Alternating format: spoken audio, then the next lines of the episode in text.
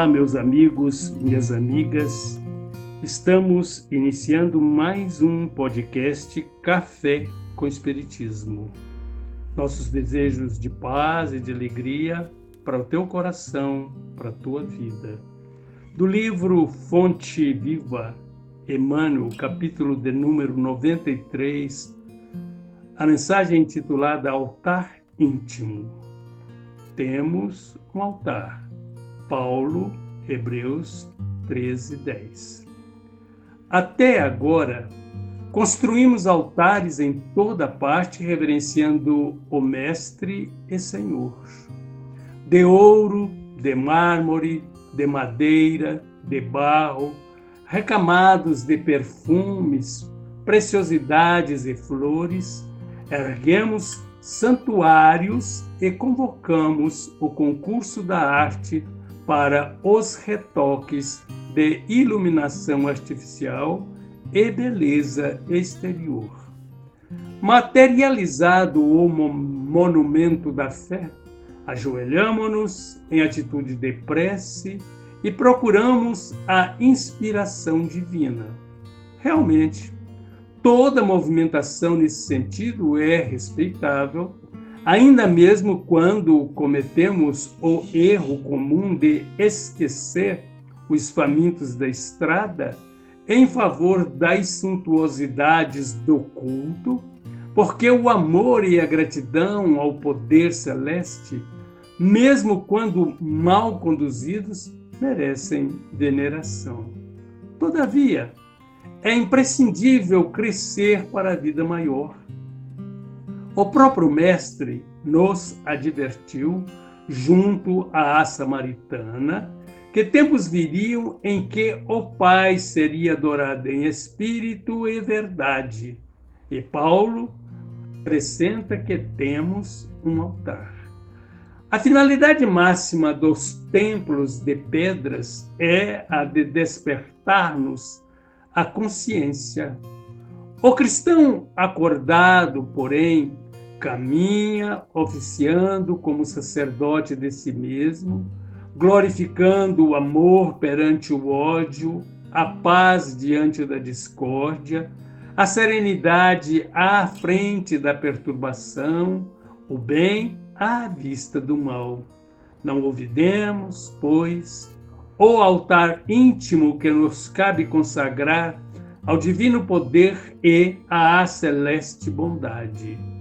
Comparecer ante os altares de pedra, de alma cerrada à luz e à inspiração do Mestre, é o mesmo que lançar um cofre impermeável de trevas à plena claridade solar. Se as ondas luminosas continuam sendo ondas luminosas, as sombras não se alteram igualmente. Apresentemos, portanto, ao Senhor as nossas oferendas e sacrifícios, em que cotas abençoadas de amor ao próximo, adorando-o através do altar do coração e prossigamos no trabalho que nos cabe realizar.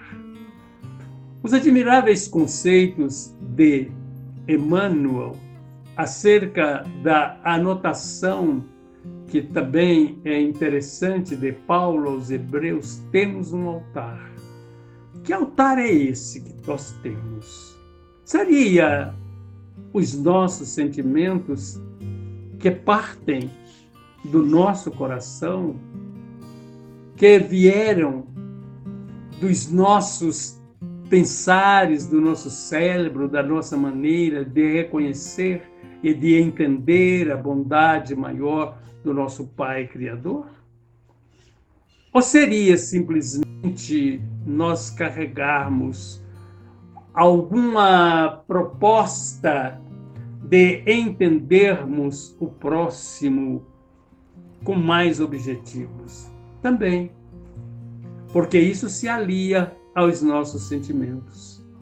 O que nós observamos que Devemos respeitar até mesmo os altares suntuosos, que poderiam ser transformados em pão, em cadernos, em lápis, que poderiam fornecer à criatura humana meios de se edificar e conseguir aquilo que está expresso em o Espírito de verdade. Espíritas, amai-vos e instruí-vos. Então, vamos ter a disposição íntima de poder amar. Amar a quem? Ao nosso próximo, a nós mesmos, mas, sobretudo, ao nosso Pai Criador, respeitando as suas leis e procurando entendê-las na prática preciosa.